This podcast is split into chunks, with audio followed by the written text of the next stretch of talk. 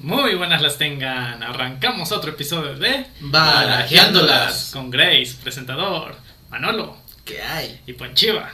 Espartano 2.0. Y hoy estamos con la tercera semana de terror.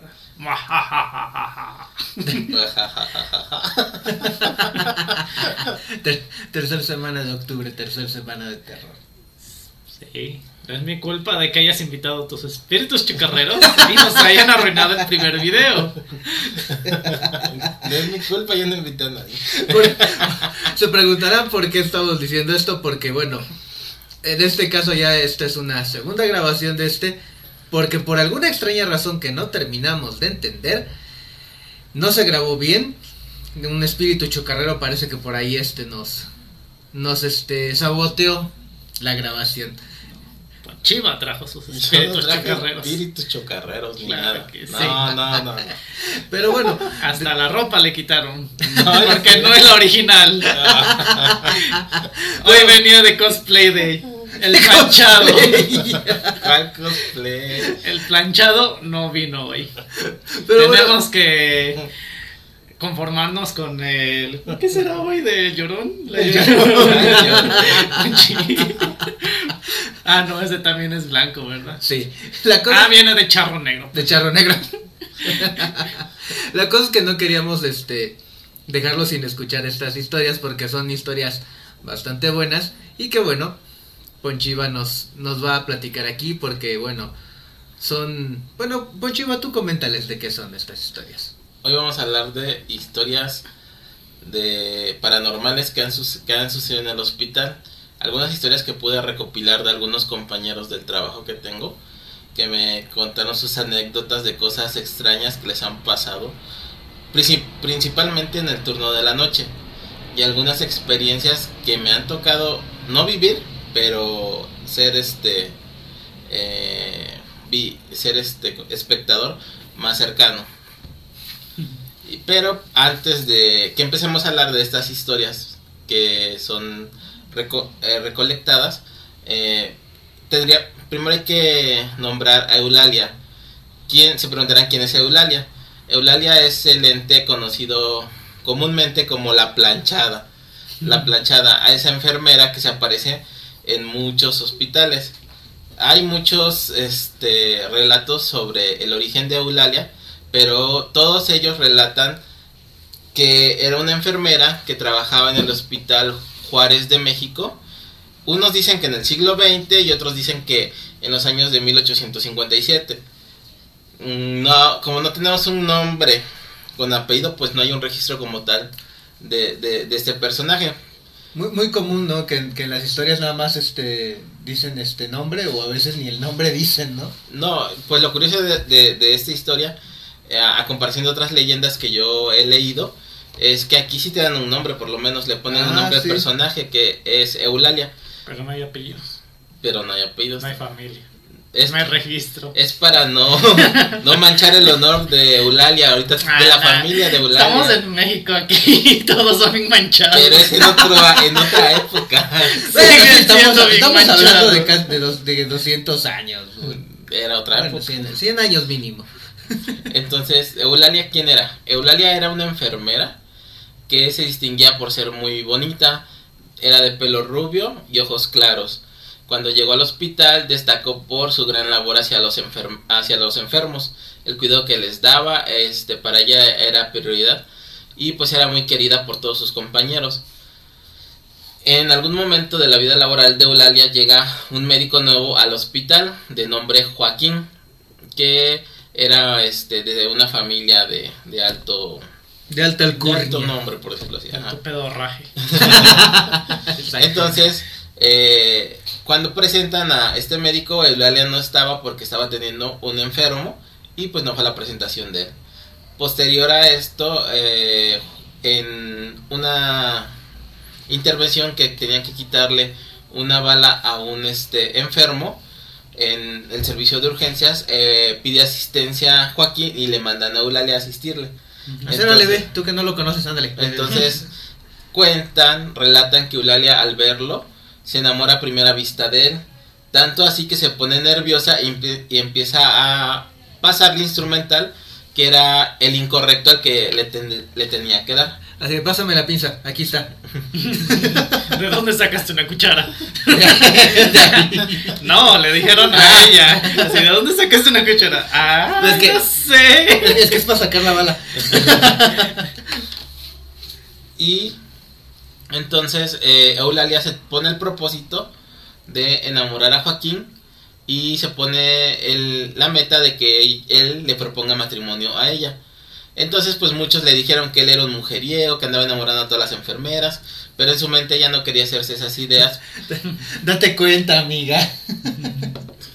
¿Desde cuándo, desde cuándo existe, mira? Y bueno, entonces este eh, terminan teniendo una relación de aproximadamente un año y al año Joaquín le propone matrimonio a Eulalia. Eso fue rápido. Eulalia al ver este que había logrado su objetivo se pone muy feliz y le dice que lo único es que tiene que esperar 15 días porque él se va a dar un congreso a otro estado y pues nada más le pide que le espere esos 15 días en lo que regresa de su congreso y le pide un favor. Porque otra característica que tenía Eulalia es que su uniforme siempre estaba bien planchado y almidonado. Es de ahí que surge este nombre de la planchada. No es de que estuviera planita como yo pensaba en un principio. No. Sí, yo, Bue- Bueno, pero eso ya es otra situación. No, pues yo no- cuando era niño y decían, es que se apareció la planchada, yo me acuerdo, siempre me venía a la mente ese personaje de Beetlejuice, la que pasaba, a- el que pasaba aplastado, pues que lo Ah, que murió atropellado Ah, y pasaba, como era el repartidor de información y iba pasando por toda la oficina, Aplastadito. pero iba colgado como en un broche, iba corriendo Sí, sí. iba pasando por las paredes. De hecho, sí, mucho, muchos piensan que se llama la planchada precisamente porque murió atropellada. Pero no es el caso. La planchó el La carro. planchó el carro, sí. Pero no, era por, le dan ese nombre precisamente porque ella siempre era muy muy, Pulcra. eh, pulcra en su vestimenta, siempre estaba bien planchado su uniforme, que era de vestido en aquel tiempo, y siempre estaba limpio, se dice que nunca lo mantenía eso, siempre lo llevaba pulcro. Entonces Joaquín le pide que le palanche un traje, ¿Que le palanche? que le planche un traje como este un favor especial antes de que para su congreso y ella se lo plancha. Entonces pasa la primera semana, se empieza a poner triste Eulalia porque ya lo extrañaba, se empieza a deprimir y entonces hay dos historias que la yo creo primera y la que segunda. es más factible ninguna de las dos. ¿Es más factible ninguna? es que para la época este era muy difícil encontrar enfermeros que trabajaran en el área este de atención al paciente. Sí había, pero se dedicaban más al área de la psiquiatría. Por la fuerza que tenían, los ocupaban más como tipo, este, sujetal, Guarúes. sujétalos, inyéclos, Haga este, este- son agresivos, agarran. El No, sacaborrachos. Sacaborrachos, ¿no? De, bueno, de, de- de ahí viene también esta, esta imagen, ¿no? Que tenían de, de estos este, enfermeros psiquiatras acá súper mamadísimos que se la pasaban este, agarrando, pues, es. precisamente a los Y- pacientes. Sí, y recordemos que en aquella época también la enfermería no era como tal este, estudiada, sino era una ciencia empírica. De hecho, cuando empieza la enfermería así rápidamente este, aquí en México, curioso. el médico solamente, un médico, si no recuerdo mal, del Hospital General de México, solamente agarró y ella, dijo, ¿quiénes quieren ser voluntarias? Agarró a las mujeres más este, bonitas y las ocupó para la foto y pues tenían cero conocimiento sobre cómo atender a los pacientes. La, la, la típica de vénganse para la foto, ¿no? Sí, pero bueno. Posterior a esto, llega, se dice que llegó un enfermero, es que es una historia, y tiene dos vertientes. Una que simplemente estaba cansado de verla sufrir, y le dice que él pues eh, se había casado ya y se había ido inclusive del hospital, y ella al ver los registros efectivamente se da cuenta de que había renunciado. Y la otra es que lo, e- el enfermero estaba enamorado de ella, le estaba invitando a salir, y este, ella le dice, ¿estás loco que no ves que estoy comprometida con Joaquín? Y le dice, ¿que no sabes que Joaquín ya se casó, ya se fue y hasta renunció al hospital? Entonces son las dos historias que se cuentan de cómo Eulalia se, se enteró de esto El caso es que Joaquín ya no estaba trabajando ahí. y ya se había casado. Y mi versión es que otra enfermera chismosa fue y le dijo, jaja, ya se casó, ya ves. Uy, co- co- como, no, como no hay mujeres chismosas. no, más bien como no hay envidias en el área de medicina. Exactamente. También.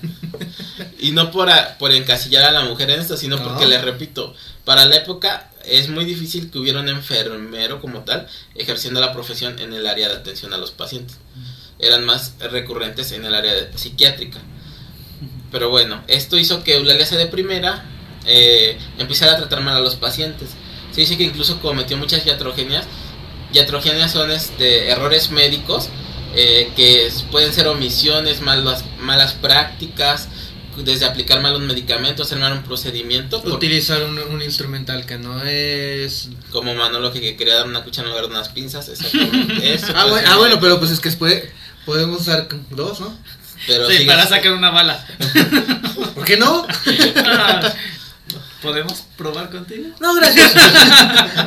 No, gracias, muy bien así. busquemos una pistola. Así, Mythbusters versión 4. ¿Cómo sacar una bala con dos cucharas? Ándale.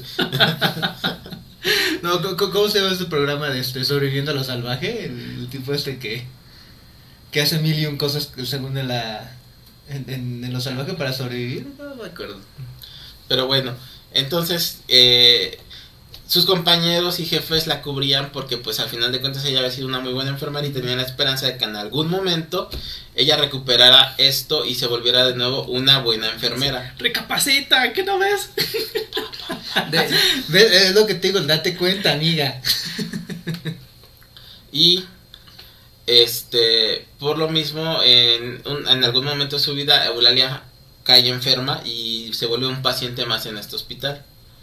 Al volverse ya un paciente más y ser abandonada y ver que no tenía una buena atención, se da cuenta de el mal que había hecho hacia sus demás pacientes y se arrepiente. Se arrepiente y dice que lo compensará. Pero no logra sobrevivir a esta enfermedad y fallece. Es el momento, en el momento en en el que dice, ¿quedé? Quedé, sí, exacto. Entonces, eh, viene una guerra por un, con Estados Unidos, un, intento de invasión, y se hacen varios centros de atención este, móviles, improvisados, para atender a los este, heridos de guerra. Y ahí empiezan a hacer esta historia, porque se dice que por el cansancio de atender tantos pacientes sin, sin jornadas establecidas, excesos de horas laborales, exceso de carga de trabajo, pues las enfermeras se llegaban a dormir y no pasaban todos los medicamentos que los pacientes neces- necesitaban para su recuperación. Y cuentan que a veces despertaban corriendo a tratar de poner los medicamentos y estaban colocados estos medicamentos en su mayoría antibióticos, este, dados a las horas que les tocaban y los medicamentos correctos en el paciente correcto. O sea, bien dados pues los medicamentos. Entonces se sorprendían y al preguntarles que quién se los habían se los había dado, todos decían que sus- su compañera, la enfermera que venía de vestido blanco, bien planchado, Tu compañera la bonita, ¿no? exactamente. Pues, pues, este la describían como Eulalia de cabello de cabello este rubio y ojos claros y que siempre les decía que se tomaran su medicamento que con eso pues ya iban a estar bien. Eh, esta frase de aquí está su medicamento, esto le va a ayudar a que usted esté bien, es una frase que muchos pacientes que han dicho haberla, haber estado en contacto con ella, les han dicho, pero también hay una frase que les dice que si algún día les llega a tocar, esperen no ir mejor, tómense estos, con estos medicamentos ya va a estar bien, a no se preocupe, con estos medicamentos ya va a descansar.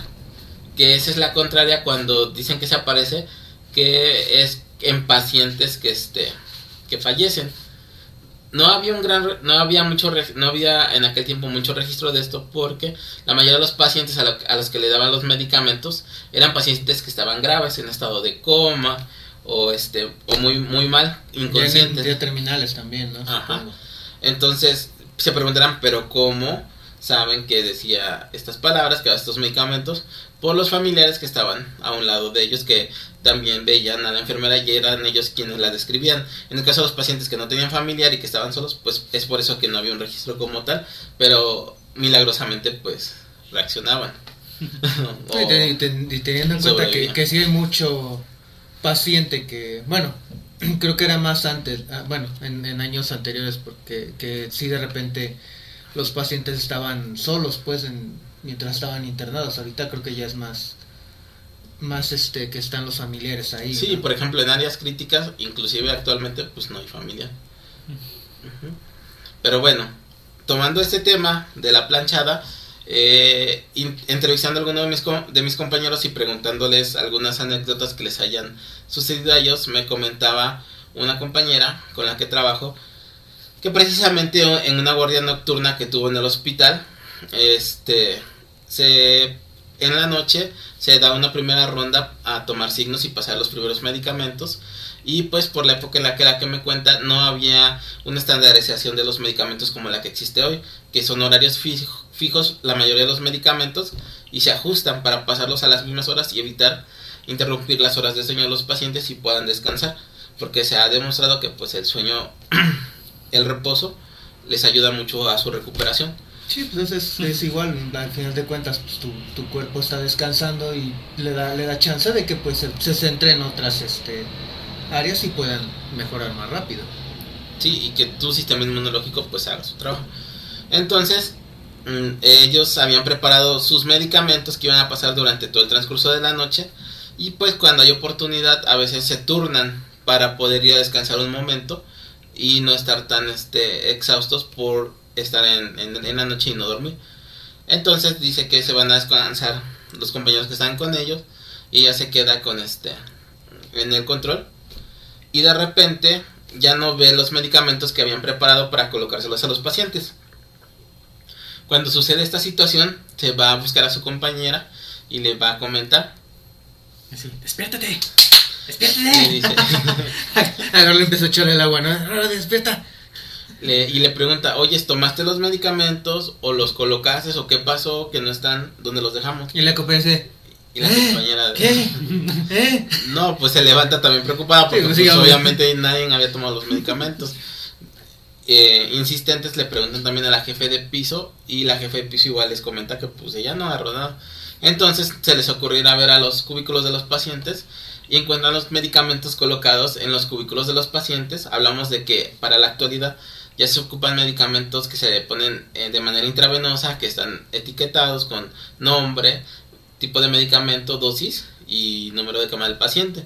Entonces son partes este, de nuestras normas no. que tenemos para poder este evitar poner medicamentos equivocados a otros pacientes. Es parte de lo que nos ayuda a identificar bien al paciente y el medicamento que se le va a poner y así ¿Crees- evitar errores. ¿Crees que sí se haya dado muchos esos casos de, de que pusieran un medicamento a alguien que no? Pues todas las normas y estas este, reglas se inventan por, Por algo, ¿no? por algo. Por, Eso sí. por una persona que cometió ese error.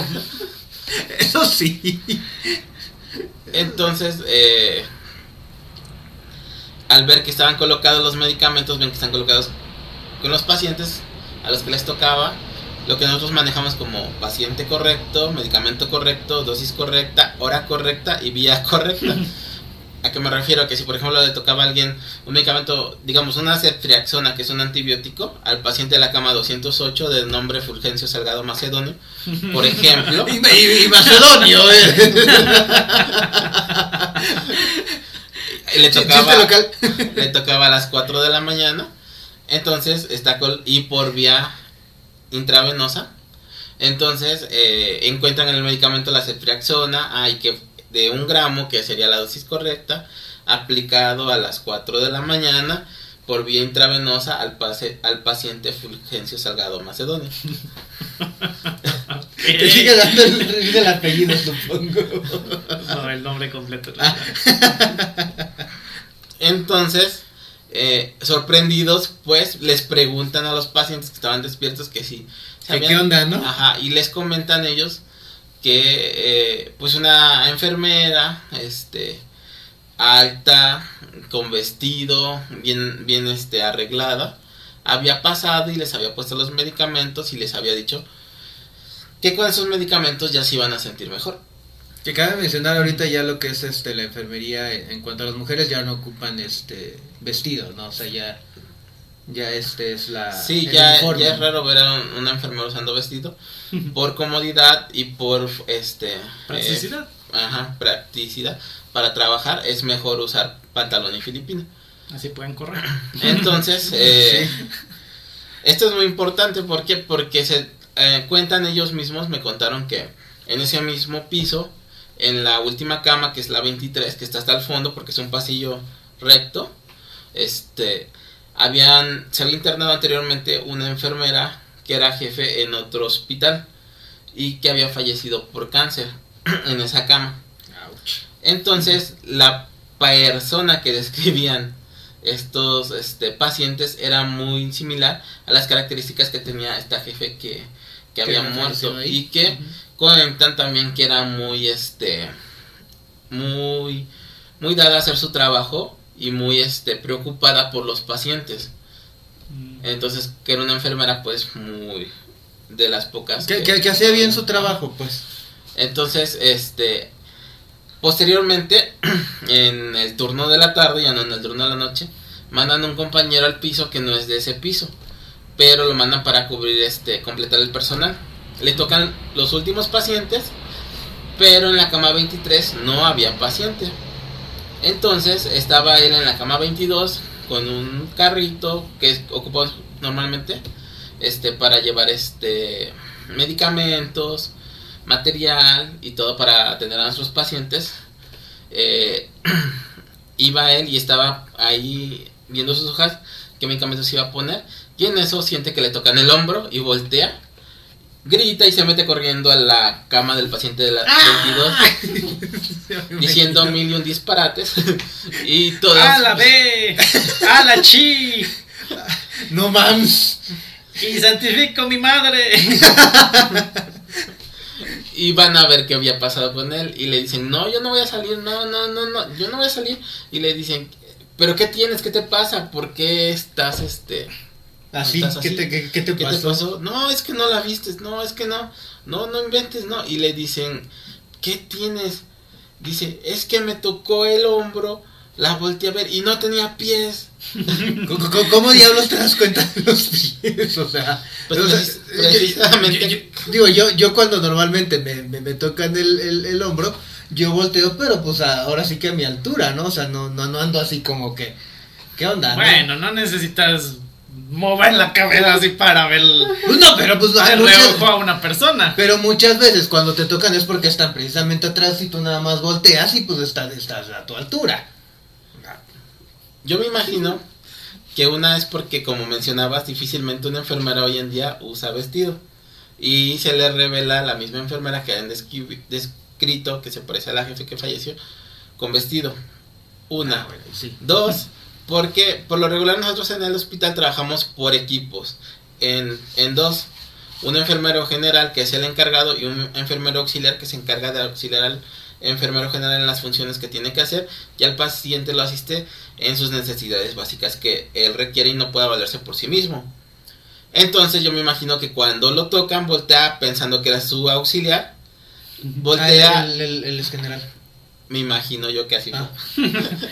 Eh, voltea y este y al verlo pues desconoce a la persona entonces una, una de las este primeras impresiones que tiene la gente pues es barrer a una persona además de que como tenía vestido pues Se le hizo raro. sí y yo creo que al momento que baja la mirada de que no tiene pies que está flotando y patitas para que te.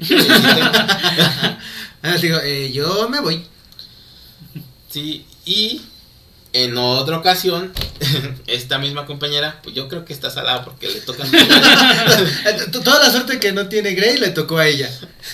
Es un imán de fantasmas. Sí, dice que en otra guardia en la noche, precisamente, con las mismas compañeras de la vez pasada, eh, se van a descansar las otras compañeras y esta ya no es caso de la llorona, de la llorona de la planchada. Ay, ay, ay, sí, yo la llorona también ahí en el hospital. Ay, güey. Pero, este, dice que estaban descansando en un reposet. Y de repente sale corriendo y le dice, ¿por qué me empujaste? Y le dijo, yo no me he movido de aquí. Y le dice, es que unos niños me empujaron el, el reposé. Y se empezaron a reír y yo pensé que había sido tú y querías creer que fuiste tú. Y, y- y de- Dime que fuiste tú, por favor. Si, si estás diciendo que unos niños, ¿por qué fue a echarle la culpa a alguien más? Yo creo que en su, eh, como estaba descansando, estaba durmiendo, a lo mejor quiso creer que en Que, su ajá, que, sueño... que fue como que entre Ajá. alucinación y el me estoy despertando y...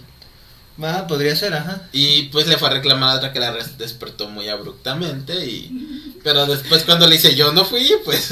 Ahí es donde te caes de... Yo no fui. este, El caso es que esta enfermera se caracterizaba por ser una enfermera de esas amargadas, que tratan Ay. mal a los pacientes de vez en cuando. De Y vez en cuando no, no creo si la hayan tirado en los fantasmas. entonces, aparte... I- imagínate, ¿qué, qué, qué tan mala tendría que ser que hasta los mismos fantasmas dijeron, no sabes qué, ya, vamos. Sí, te digo, o sea, ¿qué, qué, qué, qué tan mala de haber tenido que ser como para que ya... No, y eso no fue todo. Ah, Aparte, todavía más. eh, dice mi compañera que al ir al área de los medicamentos que ya habían preparado, no encuentran los medicamentos de esta compañera. Y los encontraron, pero en el bote de la basura. Todos sus medicamentos. De- Pero de- únicamente de los que eran de esa compañera. los demás estaban ahí bien acomodados. Sí. De, de, eso, o sea, ¿qué, qué, qué tan mala tiene que haber sido que hasta los fantasmas dijeron, ah, ya, mírate, ya. ponte a trabajar, ponte a hacer las cosas bien. Así como, o sea, lo más común que se aparezca es la planchada. Pero también hay muchas historias sobre niños que se aparecen en los hospitales. Eh, yo me imagino que ahí donde me contaron es porque se dice que anteriormente, antes del temblor del 85, era un hospital de pediatría. Había, era, tenían puros niños. Pero pues vino el temblor, se derrumbó y muchos niños fallecieron.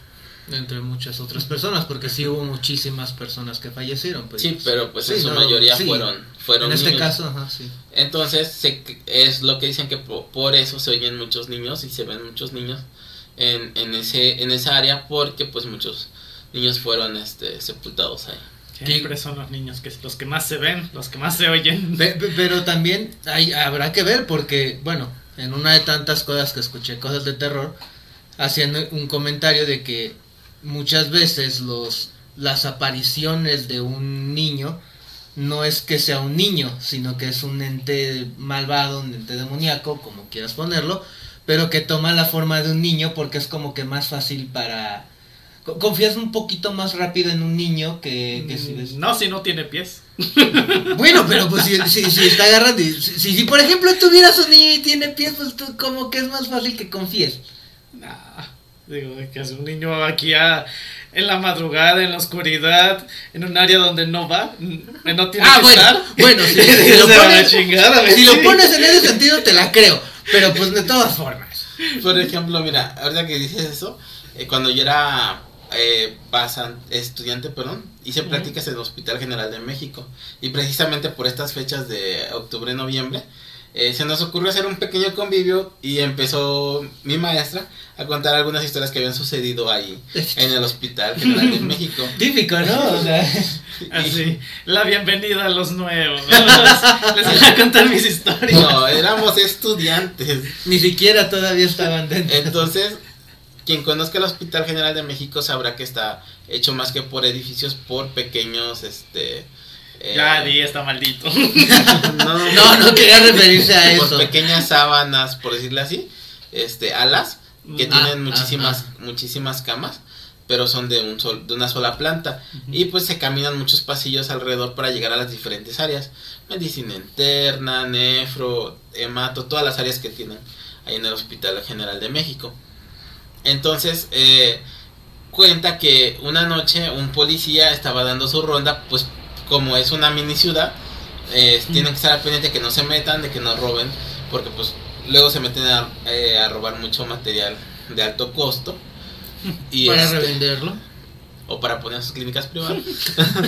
Pero, este, Ah, ya sé dónde pudo haber salido este. ¿Se acuerdan que comentaba la, la semana pasada de, de uno de los casos este de el médico este que inspiró a Hannibal Lecter. ¿Recuerdan que, que les decía de- del petotal sódico que tenía? Igual y de ahí salió, ¿eh?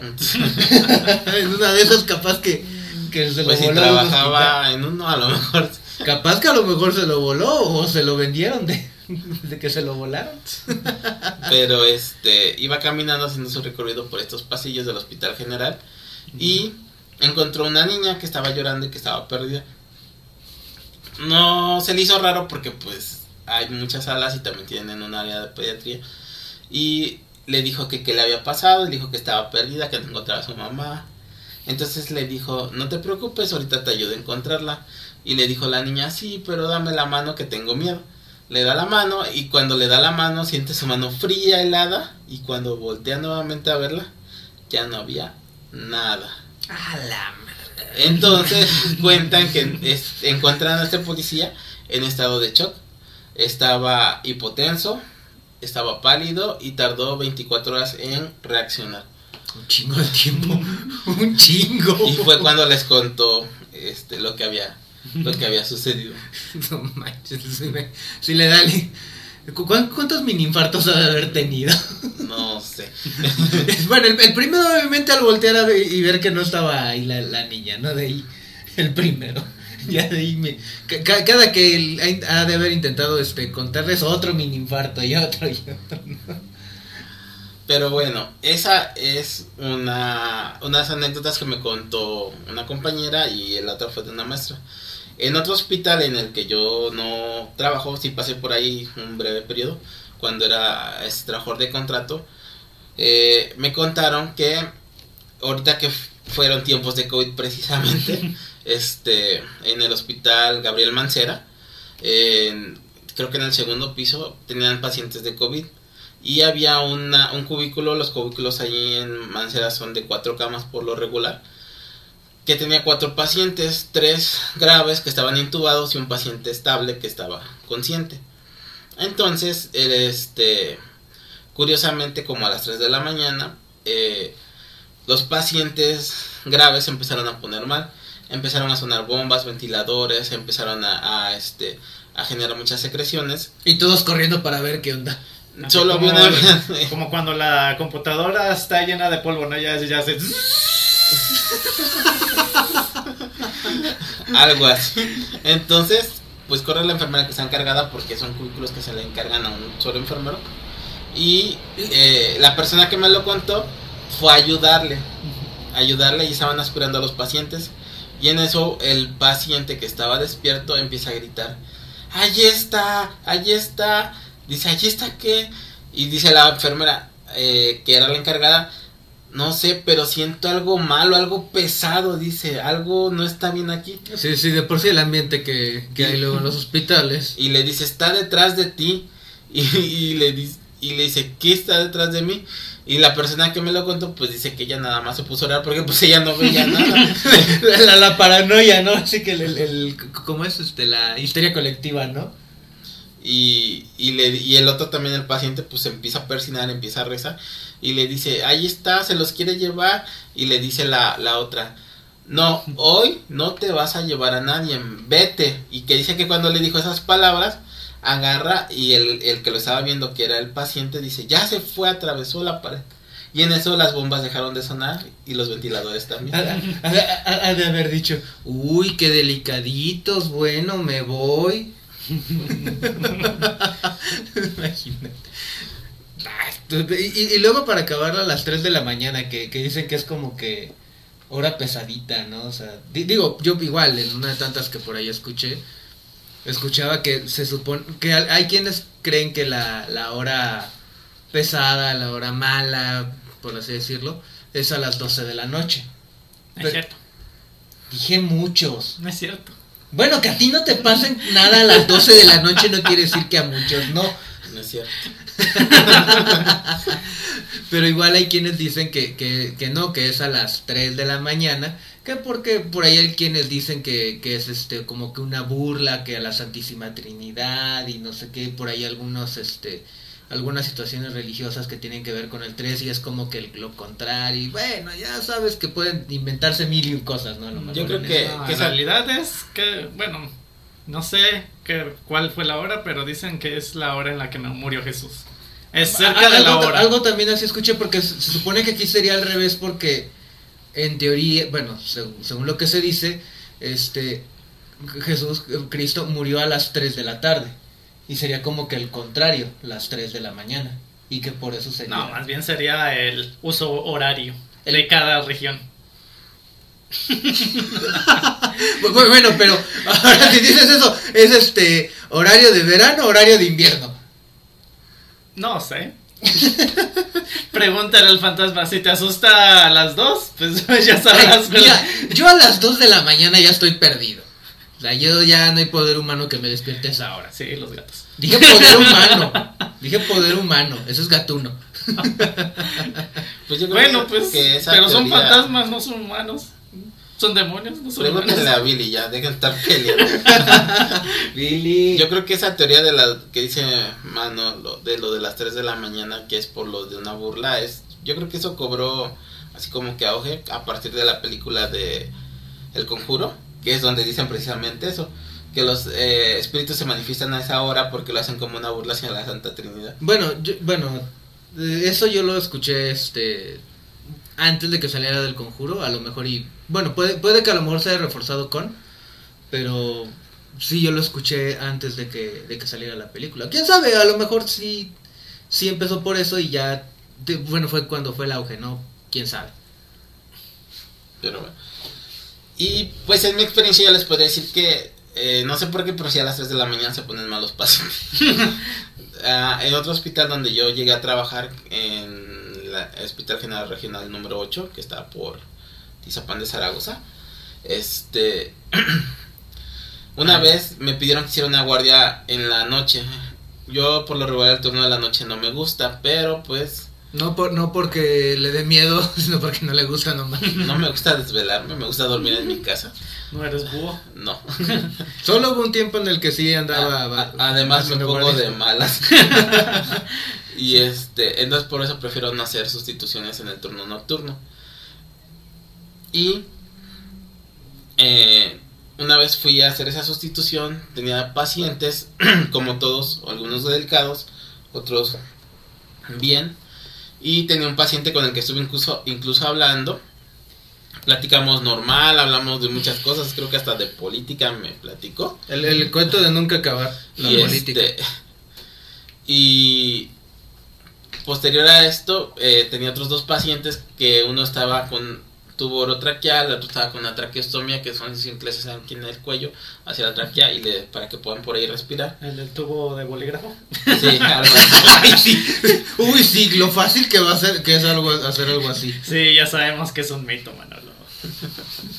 Y este pues aspiro a mis pacientes que estaban con apoyo ventilatorio, latraqueos.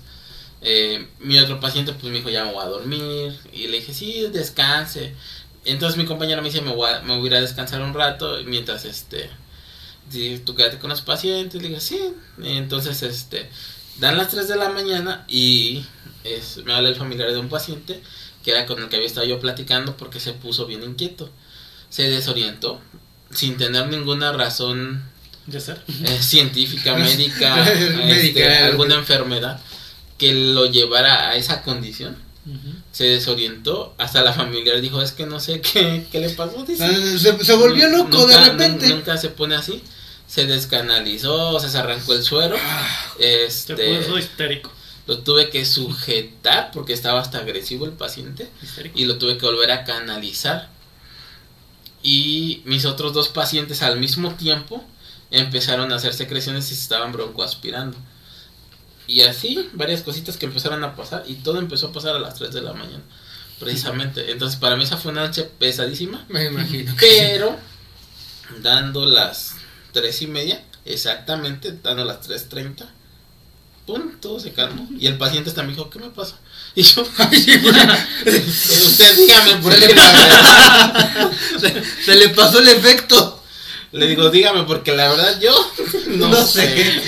Yo no sé qué le De pasa. repente se puso loco. Estaba a punto de nuclearlo con el urinal. No. No, No. espérate, no. güey. Y mis pacientes hasta dejaron de hacer secreciones. Entonces, son cosas muy extrañas. Que, que pa- esa fue como que la guardia más extraña que me ha pasado en la noche. Porque he hecho más guardias y esa es la única que quedé de. Pero coincidió exactamente que en Tres de la mañana. de las 3 de la mañana empezó todo. y terminó a las 3.30. Media, media hora de locura, ¿no? Ay, sí, es una eternidad. Y más Sí. Ay, ¿Y ahora qué hago? ¡Ayuda! Un enfermero, por favor. ¿Dónde están los enfermeros mal cuando se les necesita? Un enfermero de la Santa Inquisición. O, un, o unos- o un psiquiatra que me agarre a este cabrón que ya se volvió loco.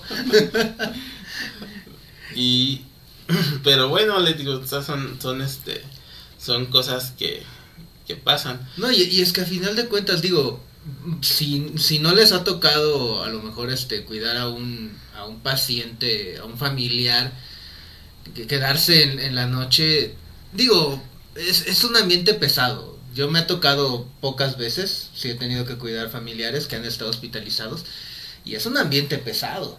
La- que, de que a ti no te haya tocado un ambiente pesado no quiere decir que no sea pesado.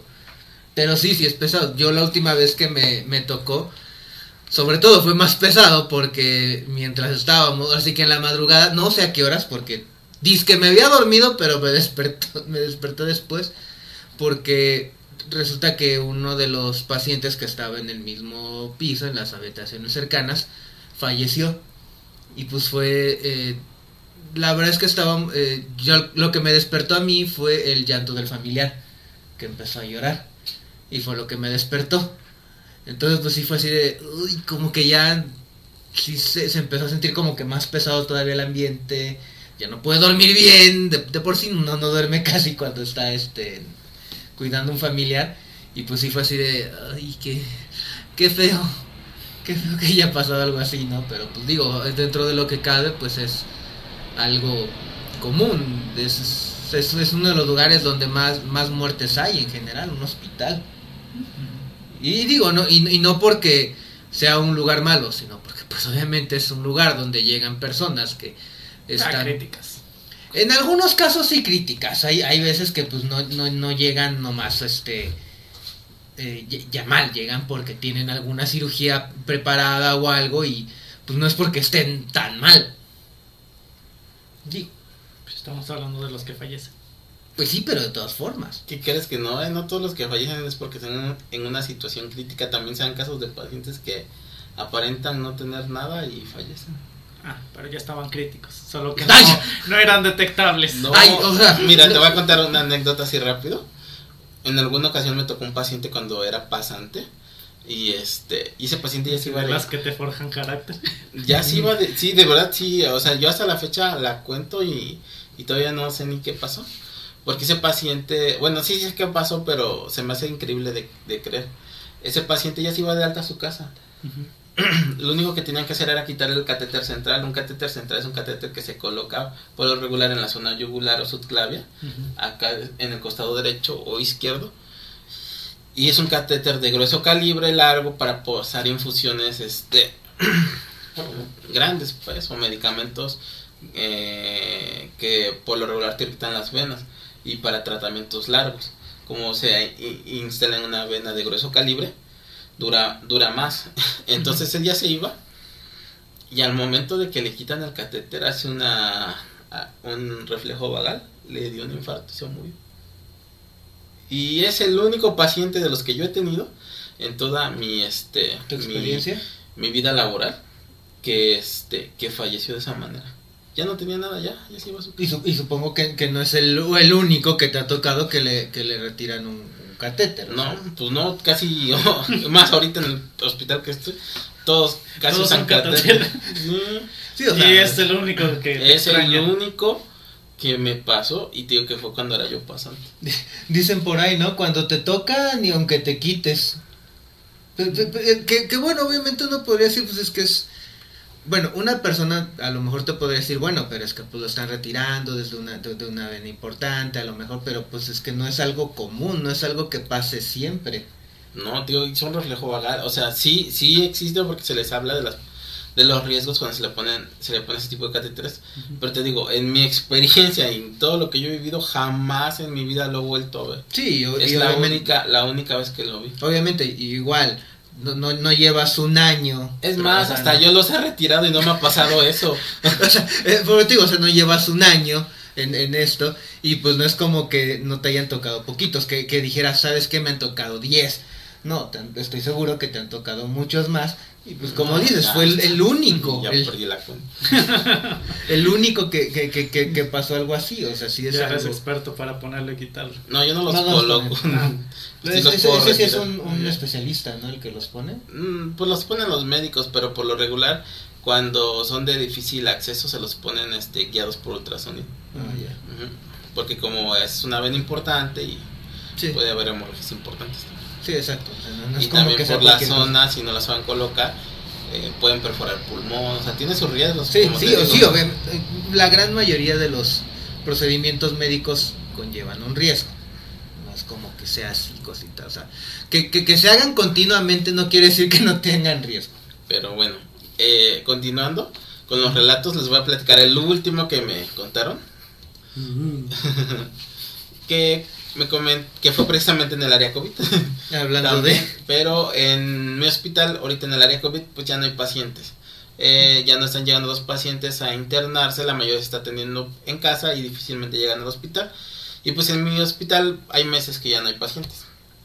Así Es lo, plano. es lo bueno, ¿no? Que ya la gravedad, en cierto grado, ya Pues es que- un buen. En, en parte quiero también suponer que sí, la, la gravedad sí ha disminuido, pero también, y vuelvo a lo mismo, el, el ambiente de, de un hospital, y digo, no por ofender un hospital, no por ofender, o sea, no, no, no, no en mal, no lo digo en mal plan, sí son ambientes muy deprimentes, muy de- depresivos, y pues te pueden afectar también a tu estado general y, y que tardes más en una recuperación. Y estoy seguro de que hay muchas personas que no quieren llegar a un hospital porque sienten que se van a morir, aunque no sea tan grave lo que tienen. Bueno, mis pacientes conmigo no se deprimen. Hasta, hasta chistes les cuentas, ¿no? sí. Siempre les digo que es mi primera vez que los voy a canalizar.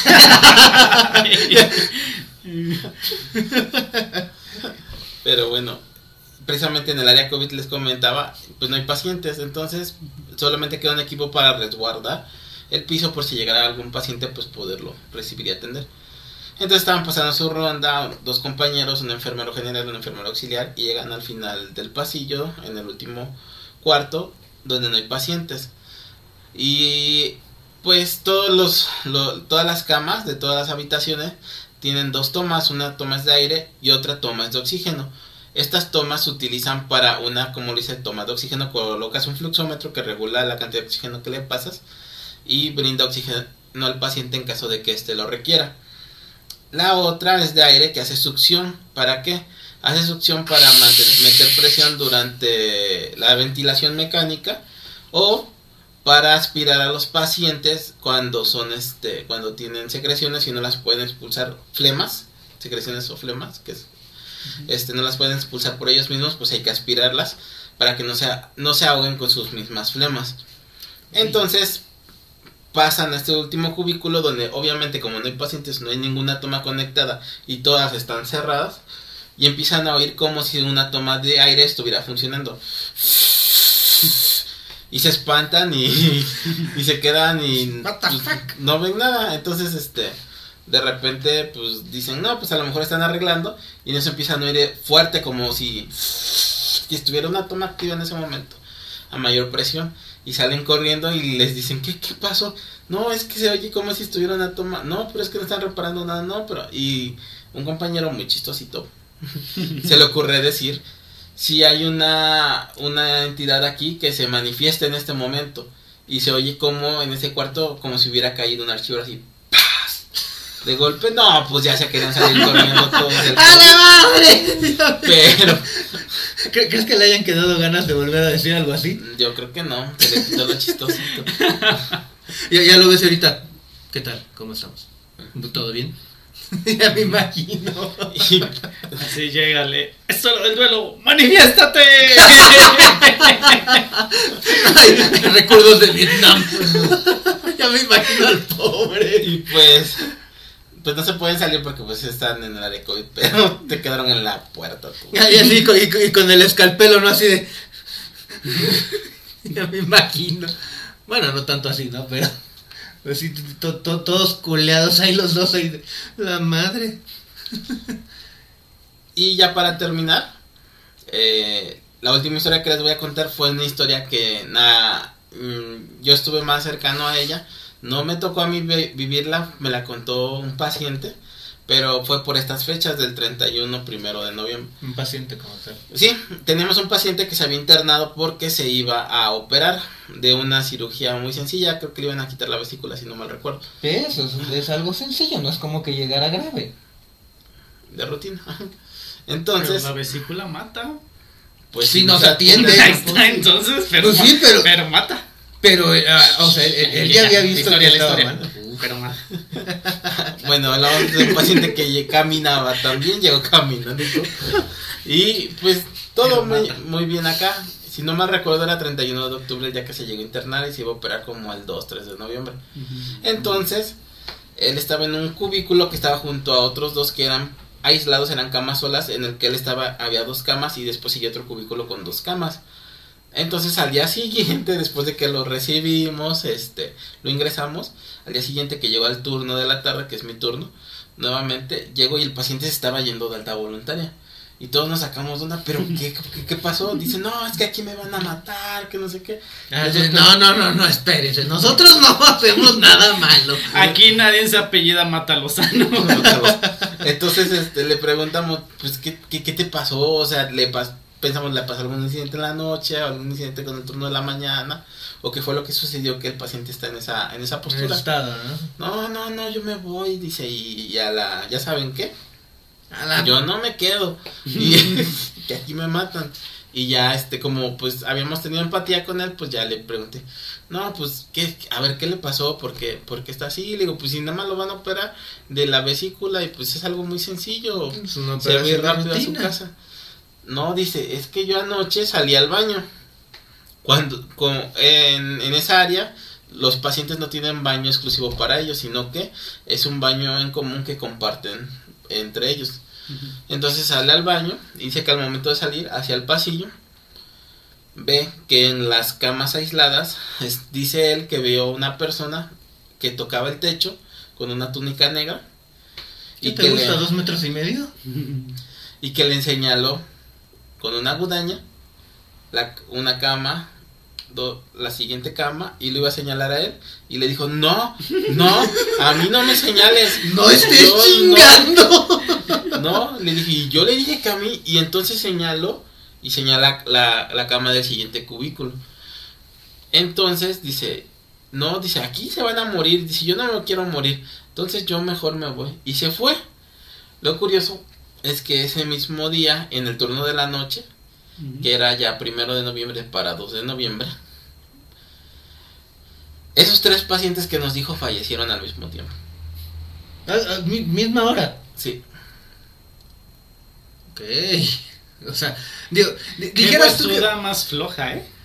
¿Por qué? Porque quiso nada más en un viaje. ¿Qué, qué le cuesta? Pues pra- es practicidad. O sea, ¿para pa qué vengo tanto? Pues mira, de una vez me los llevo.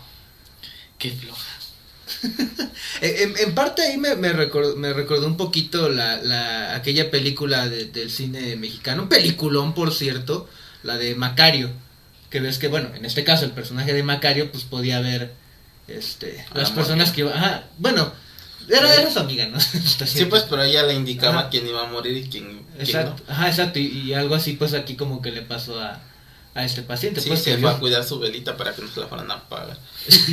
Si no han visto esa película, véanla que en serio es muy muy buena y, y el actor principal, eh, Ignacio López Tarso, qué gran papel hace. Y, y de hecho, en muchos canales la pasan precisamente por estas fechas de octubre y noviembre. Sí, pues es de Día de Muertos la película. Es un peliculón, la verdad. Pero sí, no, o sea, qué, qué, qué, qué, qué- qué extraño. Y digo, que, que de repente durante el transcurso de una noche a lo mejor fallecieran los tres, pues dices, bueno, es no normal, pero pues dices, bueno, es algo que... Mira, no es común. Eh, yo cuando estuve en el COVID nos tocó solamente una ocasión. A mí, que fallecieran tres pacientes al mismo tiempo, pero pues esos pacientes venían en condiciones muy graves ya. Sí, O sea, ya- venían saturando al 30%, ya no venían oxigenando, ya tenían un largo tiempo sin oxígeno no, y, y- y y, como, se fatigaron. como tú me llegaste a comentar en algún momento, durante la primera etapa de, de la pandemia llegaban pacientes ya bastante mal, que hasta, digo, pues, dentro de lo que cabe podían decir, pues es que ya viene mal, es muy posible que pues no, Sí, no la libre. y por ejemplo, este, hubo una ocasión que a mí no, no me tocó porque yo no fui, pero me contaron que incluso hubo un día que hasta seis pacientes fallecieron al mismo tiempo, uno tras otro. y es que eran, este, perdón, pacientes que pues sí llegaban en condiciones ya muy, muy críticas. Pero eh, una situación así, eh, eran pacientes que ya estaban en atención, que ya tenían una... un- Recuperándose dentro de lo que cabe. Pues no recuperándose porque bueno, pero más, pero más estable. eran dos pacientes graves y un paciente más o menos. Pero lo curioso es eso, pues que se fueron los tres al mismo tiempo. Por lo regular ese piso tenía, tenía la fama cuando yo me decía, nunca se va uno solo, siempre se van de a tres. Y siempre se iban tres pacientes, pero no se iban así de... Así tan, tan, tan, tan de madrazo, no, ¿no? o sea, de cuenta que fallecía uno, a los dos días otro y a los tres días otro, así. Pero así, todos al mismo tiempo, pues, no, no se iban. Es que ya, ya, lo ocupa este. di- di- Dijera Grey, lo ocupa la huesuda, pero para este. Para llenar la cuota, ¿no? Dices, Mm, De aquí, de aquí agarro tres, órale, ya con esto completo. Y, y, y a lo mejor fue eso, que ya, ya, ya necesitaba este juntar la cuota y por eso dijo me los llevo a los tres de golpe. Tenían que pagar la renta. ¿no? no, no, sí. Y pues son situaciones que sí te, sí te merman, pues, o sea, te quedas así de, ¿qué onda? ¿Qué, pasó? no, no no? es algo así como que muy común. Sí, exacto, es que, es que incluso, digo, ya viéndolo a lo mejor desde el punto de vista médico, si dices tú que eran dos que sí estaban, que, que sí estaban en, no, no exactamente estables, sino que estaban Delicados. delicados, otro que no estaba tan mal, que estaba más estable que ellos, y que nada más así de repente, y todos al mismo tiempo, o sea, que de repente a lo mejor los dos que estaban delicados, que empezaran a empeorar y que se fueran a lo mejor con unos minutos, unas horas de diferencia, pues dentro de lo que cabe lo puedes entender porque sabes que están, que están delicados. Pero que el otro que estaba más estable, pues ahí sí es donde dices, ¿qué, qué, qué pex, no? O sea, ¿qué, qué onda? O sea, digo, o sea, no, no, no es algo normal. Y digo, sí, también como lo mencionas, ¿no? Hay, hay, hay casos que pacientes que, que se ven bien, de repente de un momento para otro fallecen por razones a veces que ni siquiera uno puede explicar, ¿no? No, pues mira, por estas fechas de noviembre de por sí el ambiente en el hospital y más en la noche se pone pesado. Lo que son los días primero y dos. No sé si sea por la fecha, no sé a qué se deba, energías, a lo mejor no lo sé. Pero se pone pesado el ambiente. Y si te vas a la estadística, también hay muchas defunciones en esos. Sí, sí, son, son fechas de, de bastante este índice. Incluso, bueno, también tengo entendido que, que otras de las fechas que, que también tienen un alto índice de fallecimientos es este Navidad. No sé qué tan... No, porque en Navidad, ahorita sí ya hay pacientes, pero anteriormente todos se iban en diciembre a su casa. Eran las únicas épocas del hospital que estaba tranquilo. Pero, pero bueno, es- eso ya también es algo y que... en el Akamoto. En la cama. Pero sí, la cosa es que pues sí, sí, este... Son cosas muy raras, ¿no? Y digo, y insisto, no por hablar mal, pero pues sí, estoy seguro de que con este ambiente, con tanta tensión también le repercute a muchos eh, pacientes y pues... Como mencionas, a lo mejor también tiene que ver mucho con esta situación energética y a lo mejor hay personas que su cuerpo no tan fácil resiste esta, estas situaciones y pues es cuando empieza a fallar y, y fallecen a lo mejor de la nada. Digo, no, Todo es culpa de Vicente Fernández. Pues sí, él lo dice en su canción, ¿cuál de todas? en la de este, la ruleta, no me acuerdo cómo se llama. En la ruleta del amor. no, esa donde dice la de este, eh, voy a escoger un día grande para morir. Ah, Me gusta el 2 de noviembre y ayer y ayer fue día primero. Sí, eso es. Ay, no me acuerdo cómo se llama, pero sí, exacto, sí dice así. Me, me gusta el 2 de noviembre y ayer fue día primero. Sí. También pues les preguntas a tus pacientes después, ¿te gusta Vicente Fernández? Si te dice sí, no, este ya vale. No, Sí, a ver, oye, hoy es, hoy es primero, este, ¿ha escuchado a Vicente Fernández? pero bueno, estas son algunas pocas historias que, que me contaron. Me imagino que has de tener hasta un catálogo ya ahí de cuántas te han.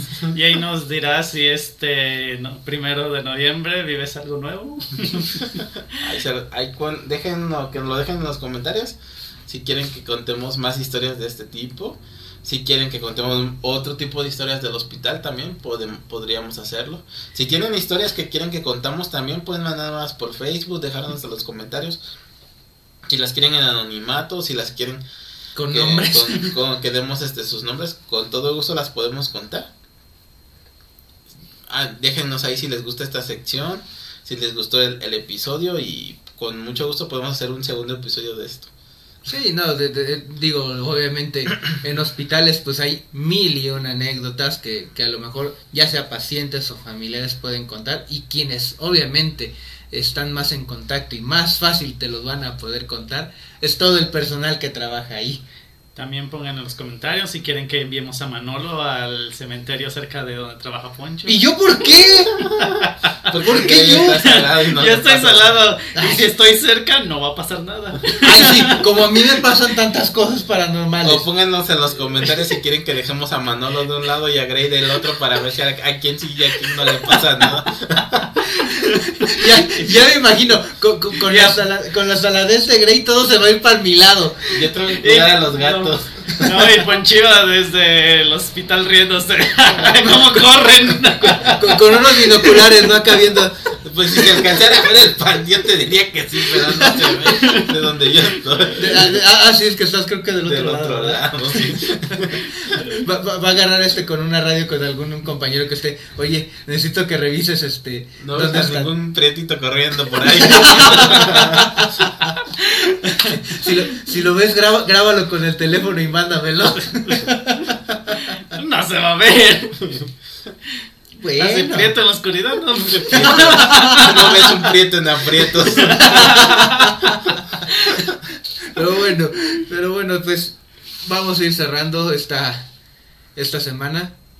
Eh, igual digo, ya este, nos queda todavía una semanita más de, de octubre, de seguir hablando de estos temas terroríficos. Y digo, si de todas formas quieren que sigamos hablando de estos, aunque no sea octubre, con todo gusto, déjenos los comentarios y nosotros vamos a, a ir retomando estos temas. Ya hablamos de canciones con, con fondo tétrico, hablamos de asesinos seriales, hablamos de que historias comen de- eso es lo único que no comen.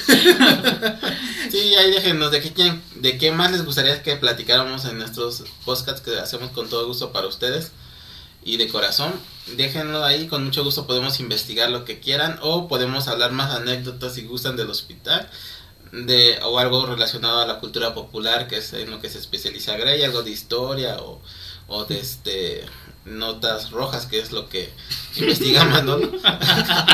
ya, ya lo dije. Me, me, me- gusta el de- el- los, este, los temas de, de asesinos seriales. No vivirlos, pero sí me Eh, amarillismo ¡Oye! y cómic con Manolo. Este, Bueno, no manga, amarillistas porque es verídico. manga y, ani- y anime con Grey. Y serio, también Mujer hablo de- caso de la vida real. Dios mío, ¿no? Pero bueno, nos estamos despidiendo. Recuerden, ahí están nuestras redes sociales, Facebook, Twitter, TikTok, con nuestro... este- Salta, salta, salta. No, déjalo, ahí está bien, está muy cómodo. Todavía no domina la fuerza. Ahí está muy cómodo. También están nuestros canales de YouTube, Barajeándolos, Barajeándolos Light. Y nos escuchan en Spotify y en Google Podcast. Y pues bueno, yo fui Manolo. Yo fui Grey. Yo fui Poncho Espartano 2.0. Y nos estamos escuchando la próxima. Bye. Bye. Bye, bye, bye.